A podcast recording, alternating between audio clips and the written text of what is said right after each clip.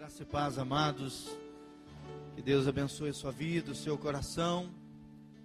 Abra comigo em Mateus capítulo 28, de 16 a 20. Mateus capítulo 28, o Evangelho segundo Mateus, capítulo 28, de 16 a 20. Tem tudo a ver com aquilo que o pastor Valtenir ministrou sobre este mover de evangelismo, de ganhar almas de fazer a diferença nos dias de hoje, é a palavra que Deus colocou no nosso coração nessa noite.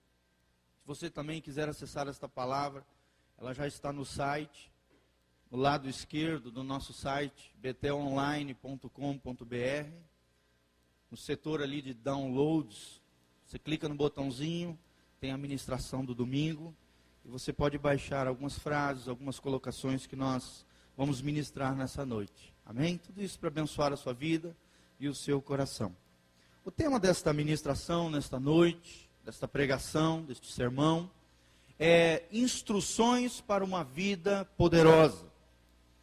Se você quiser viver uma vida com significância, com qualidade, fazendo a diferença nos mundos, no mundo de hoje, um mundo difícil, um mundo que está em crise, em crise existencial, em crise moral, e crise financeira, né? Toda sorte de problemas no mundo aí fora. Mas o Senhor Jesus, as suas últimas palavras registradas a Mateus, ele nos dá instruções para uma vida poderosa. E ali nessas últimas palavras de Jesus, ele nos ensina o segredo de uma vida revestida numa dimensão sobrenatural, de uma vida poderosa. Os discípulos estavam ali meio que perdidos. Jesus havia morrido e isso deixou eles meio que atordoados. De repente ressuscitou, deixou eles mais impressionados ainda. E de repente Jesus disse que ia ascender aos céus e deixá-los ali meio que pensaram que iam ficar sós, né, de novo. Mas então Jesus, de uma maneira muito sábia, direta, passa instruções de uma vida poderosa, de como viver uma vida segundo o seu parecer, a sua visão. Então ele os, os, chamou no canto ali com muito amor, muito carinho, e deu as suas últimas instruções de qual rumo que os seus discípulos deveriam dar ao seu futuro. E é sobre isso que nós vamos falar nessa noite. Amém? Mateus 28, 16. A Bíblia diz: E os onze discípulos partiram para a Galiléia, para o monte que Jesus lhes tinha designado. E quando o viram, o adoraram, mas alguns duvidaram. E chegando-se Jesus, falou-lhes, dizendo: É-me dado todo o poder no céu e na terra.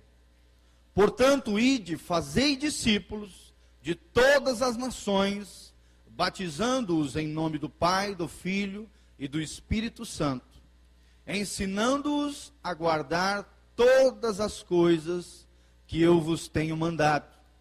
E eis que eu estou convosco todos os dias, até a consumação dos séculos. Amém. Essas foram as últimas palavras de Jesus registradas no Evangelho de Mateus. E são palavras de vida, de bênção para o meu e o seu coração. Feche os seus olhos neste momento, coloque a mão no seu coração. Peça para Deus falar conosco nesta noite. Senhor, nós estamos aqui diante da tua palavra, nos humilhamos diante dela. Meu Deus, nos colocamos com o coração aberto para ouvirmos a tua voz. A voz do teu doce espírito, Pai, falando ao nosso coração, trazendo a vida de Jesus, trazendo transformação, restauração, cura, libertação, poder de Deus em cada vida. É o que nós te pedimos em nome de Jesus. Fala conosco e debaixo da tua graça e misericórdia, usa a vida do teu servo como oráculo nas mãos do Senhor, como um profeta nas tuas mãos, Pai, para falar com a tua igreja, para que o teu povo seja abençoado.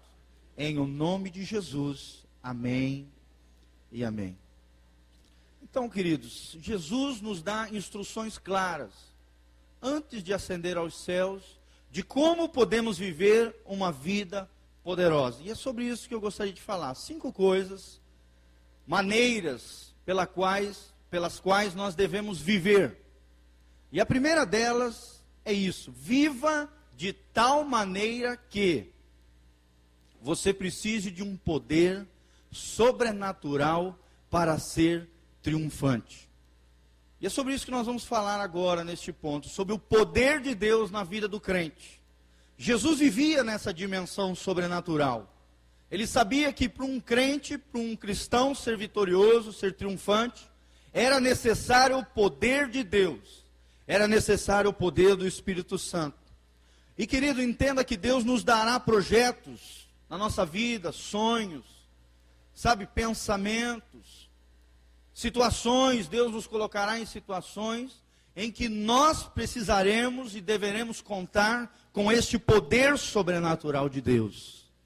E eu queria deixar bem claro para você, e Deus mandou falar que o poder de Deus está disponível para a sua vida. Amém? É uma das primeiras coisas que Jesus fala: Eis que foi-me dado todo o poder no céu e na terra. Jesus não apenas recebeu todo o poder do Pai, como transferiu este poder para os seus discípulos. Porque Jesus sabia que nós íamos enfrentar batalhas, travar lutas tremendas. E a Bíblia diz isso: no mundo tereis aflições, mas tem de bom ânimo, porque eu venci o mundo. E a vitória nesta vida só é possível através do poder de Deus. E Jesus, na, em toda a sua vida, se você estudar ali a vida de Jesus nos evangelhos, você vai ver que todo momento Jesus exercitava este poder de Deus durante a sua vida aqui na terra. Por exemplo, abra comigo, um pouquinho para trás, em Mateus 7, 28 e 29. Ao ensinar, Jesus era cheio do poder de Deus. E as pessoas observavam isso, viam algo diferente no Filho de Deus, no Filho do Homem, em Jesus Cristo. E é deste poder que nós precisamos ser revestidos nessa noite, em nome de Jesus. Olha o que diz a Bíblia. E aconteceu que, concluindo Jesus o discurso que ele estava fazendo, a multidão se admirou da sua doutrina, do seu ensino porquanto os ensinava como tendo autoridade, e não como os escribas. Jesus tinha algo de diferente nele, diferente dos escribas. Os escribas e fariseus, saduceus, tinham a teoria, tinham a teologia apenas na mente. Mas Jesus, ele ensinava de uma maneira prática, fácil, simples. E as pessoas conseguiam absorver aquilo que Jesus passava. Sabe por quê? Porque Jesus possuía, de uma maneira tremenda e poderosa, a autoridade de Deus e o poder de Deus sobre a sua vida. Precisamos ser revestidos de poder, amém, irmãos? Jesus também tinha poder ao curar a vida de pessoas. Nós vemos vários episódios relatados nos evangelhos. Quando Jesus, por exemplo, curou o servo do centurião. O centurião chegou diante de Jesus, pediu para que Jesus fizesse algo, porque seu servo estava enfermo, e falou para Jesus: Jesus, Jesus falou: Não, tá bom, eu vou na sua casa. O centurião se sentiu constrangido com aquilo, ele falou: Não, eu sou homem de autoridade, e quando eu falo alguma coisa para os meus servos, eles vão lá e fazem.